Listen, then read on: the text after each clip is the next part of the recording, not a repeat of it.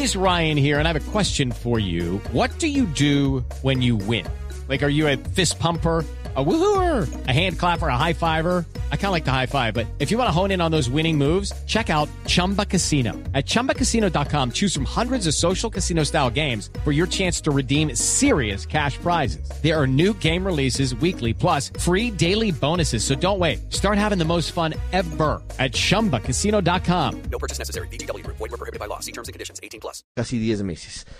Por eso hoy he querido invitar al radar en Blue Radio a tres expertos epidemiólogos, médicos, que pueden darnos referencias de lo que pasa en sus ciudades, en las principales ciudades del país que coinciden con los sitios con mayor número de contagios de la pandemia, para hablar de lo que está pasando y para hablar de cómo debemos afrontar seguramente esta última milla.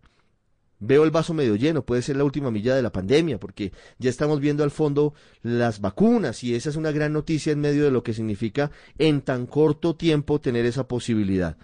Saludo primero en Medellín a la doctora Silvana Zapata, epidemióloga, asesora del Instituto Nacional de Salud, especialista en análisis espacial y científico de datos. Doctora Zapata, buenas tardes y gracias por estar otra vez en el radar. Muy buenas tardes para todas las personas que nos están escuchando y a ustedes por la invitación a este panel eh, tan importante. En Bogotá está el doctor Luis Jorge Hernández, epidemiólogo, médico especializado en salud pública, docente de la Universidad de los Andes, asesor de autoridades nacionales y locales en Bogotá. Doctor Hernández, gracias por estar con nosotros hoy, sábado 19 de diciembre.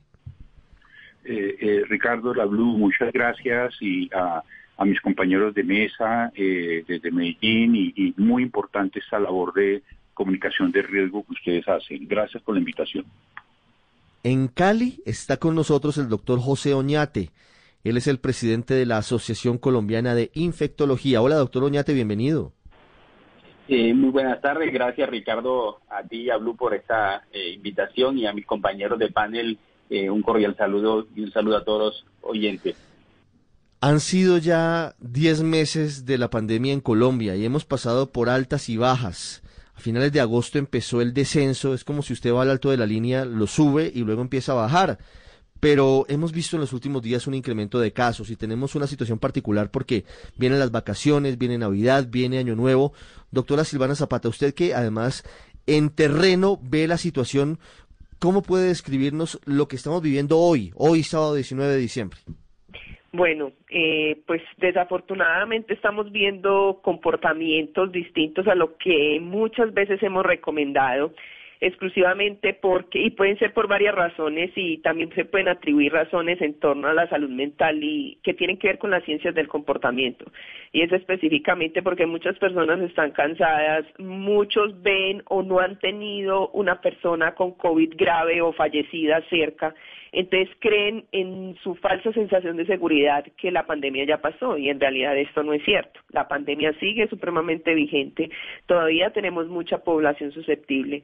Entonces la época de Navidad, que siempre es una época colombiana de mucha cercanía, en donde todo el mundo se, es una realidad, se aglomera, hemos visto en el espacio público, en los restaurantes, en los centros comerciales, porque también están ya las vacaciones de los niños, muchas personas salen a vacaciones de sus trabajos, entonces buscan esas formas de, reunirse. Entonces hemos visto bastantes aglomeraciones, algunas sin medidas de bioseguridad, otros pensando en las, en las recomendaciones que hemos dado, pero estamos viendo en estos momentos una oportunidad, como el ejemplo que vimos en algunos países europeos en la época de vacaciones que ellos tuvieron en julio y a veces a veces siento que no hemos aprendido un poco de las experiencias de otros países. Nosotros tenemos que aprender de esas experiencias, acoplarlas a lo que nosotros tenemos y nuestras necesidades específicas para lograr que esos contagios no sean tan altos, sino que sigan su curva normal y no, no haya un incremento circunstancial, sobre todo específicamente en la mortalidad, porque podemos tener infección, pero si la, nuestra mortalidad se mantiene, estable y, y si se reduce, eso significa que nuestras medidas están teniendo éxito a pesar de que haya un mayor número de contagios. Creo que ahí es donde tenemos que ponerle mucho ojo en estos siguientes días, en esas tasas de mortalidad, fijarnos mucho en los fallecidos diarios, en cómo se van comportando, porque eso es lo que nos va a decir realmente si estamos cumpliendo o no las medidas de distanciamiento. ¿Cómo ve hoy lo que pasa en su base en la ciudad de Medellín, doctora Silvana? Bueno, lo que veo en Medellín es específicamente eso. He tenido la oportunidad, como mencionadas, de estar en campo. En estos días me ha tocado salir bastante y hemos visto muchas aglomeraciones en el centro de la ciudad, en los centros comerciales y lo, que nosotros tenemos aquí como el que le dicen el hueco.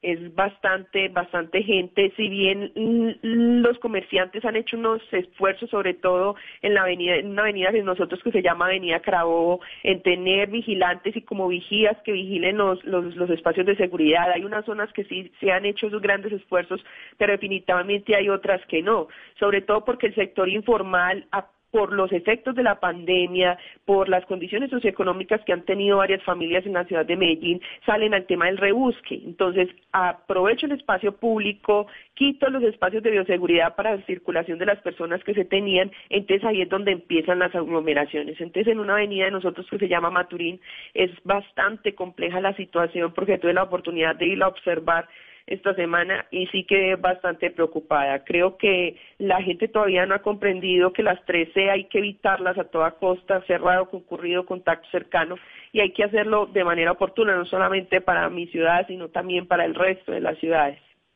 Bueno, Maturín en Medellín es un poco lo que San Victorino es en Bogotá o lo que la Plaza Caicedo puede ser en Cali, doctor Oñate. ¿Cuál es el mensaje hoy para los caleños? Usted está en la ciudad y usted ve, mire, hay fiestas en varios sitios, las personas no usan tapabocas, hay a esta hora seguramente muchos caleños yendo a los centros comerciales y reuniéndose, aglomerándose para hacer las compras navideñas. ¿Cuál es el diagnóstico suyo hoy y cómo se debe afrontar a futuro? Bueno, eh, mil gracias. Eh, yo creo que estamos luchando contra un enemigo microscópico eh, que puede ser implacable para las personas que tengan comorbilidades y factores de riesgo. Entonces aprovechamos para hacer un llamado a toda la comunidad, no solamente de Cali, sino de todo el país, como la doctora Silvana eh, bien lo comentó. Eh, tenemos también aglomeraciones, tenemos personas que se han olvidado un poco y nos hemos relajado en las medidas de bioseguridad. Si bien es cierto, este es un enemigo microscópico que hasta el momento no tiene tratamiento. Estamos muy cercanos de tener una vacuna disponible en nuestro país. Es clave en este momento eh, tener todas estas medidas que hemos aprendido, el distanciamiento físico, la higiene de manos en forma frecuente, el usar el, desinfectante en gel en nuestras manos, eh, por supuesto utilizar adecuadamente las mascarillas, evitar los espacios cerrados. Esto es la clave para que eh, pasemos una Navidad tranquila y no tengamos un fin de año y un principio del 2021 eh, con un familiar o algún conocido hospitalizado o en una unidad de cuidados intensivos. Mm. ¿Cómo analiza lo que está pasando hoy en la ciudad de Cali? Porque además es una de las ciudades que tiene una muy alta tasa, porcentaje de ocupación de camas en cuidados intensivos. En las grandes clínicas hay muy poco espacio. Hablo de la clínica Imbanaco y hablo de la Valle de Lili y hablo del hospital universitario. Bueno, en este momento la pandemia, eh, la percepción es que estamos similares en todas las ciudades del país. Cuando comenzamos vimos un comportamiento eh, muy heterogéneo. Nosotros en este momento tenemos no solamente los casos de, COVID-19, sino las otras enfermedades crónicas eh, que tal vez no se habían eh, atendido por efecto del mismo virus. Entonces tenemos también ocupación de pacientes oncológicos, pacientes con enfermedad cardíaca y demás. Eh, aquí recientemente el alcalde decretó unas medidas restrictivas para disminuir la circulación y estas medidas restrictivas eh, deben ser acompañadas fundamentalmente con pedagogía. Eh, me parece que el, componente pedagógico debe ser importante más que el componente de sanción al ciudadano.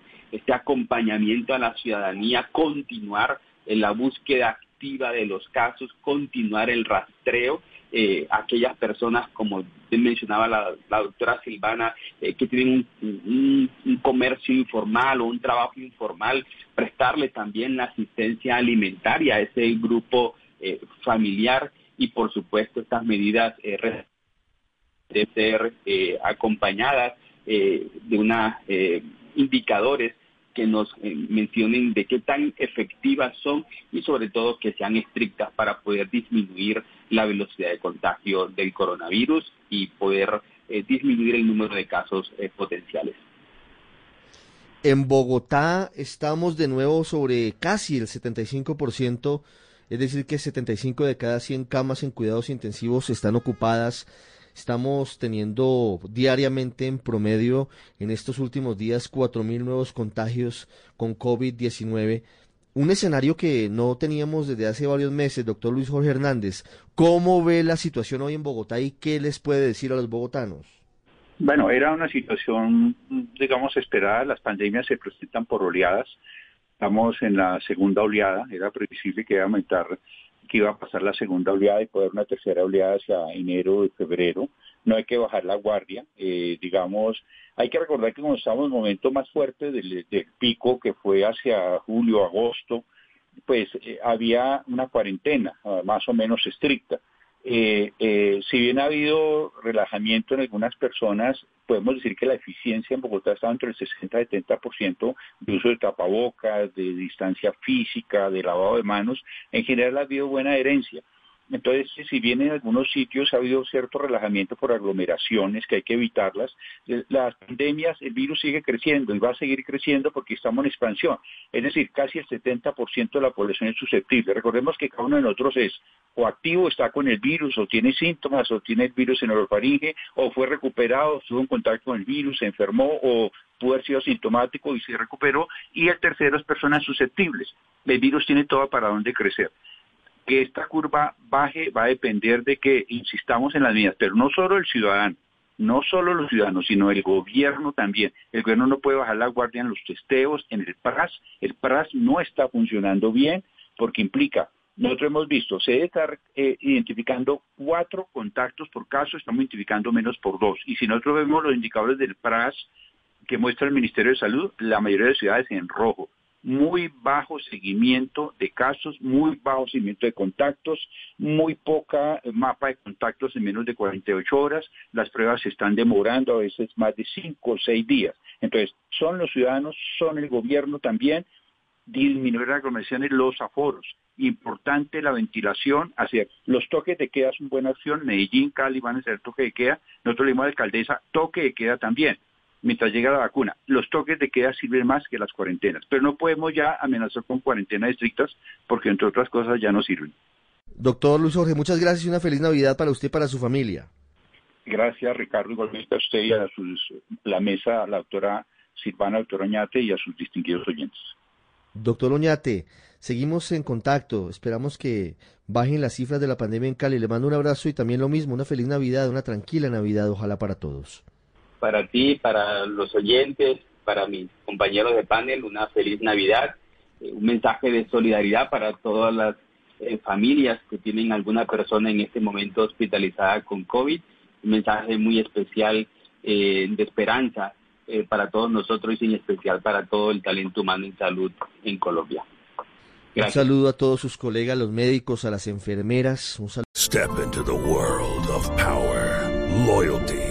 And luck. I'm gonna make him an offer he can't refuse. With family, cannolis, and spins mean everything. Now, you wanna get mixed up in the family business. Introducing The Godfather at ChumbaCasino.com. Test your luck in the shadowy world of The Godfather slot. Someday, I will call upon you to do a service for me. Play The Godfather, now at ChumbaCasino.com. Welcome to the family. No purchase necessary. VGW Group. Void where prohibited by law. 18 plus. Terms and conditions apply.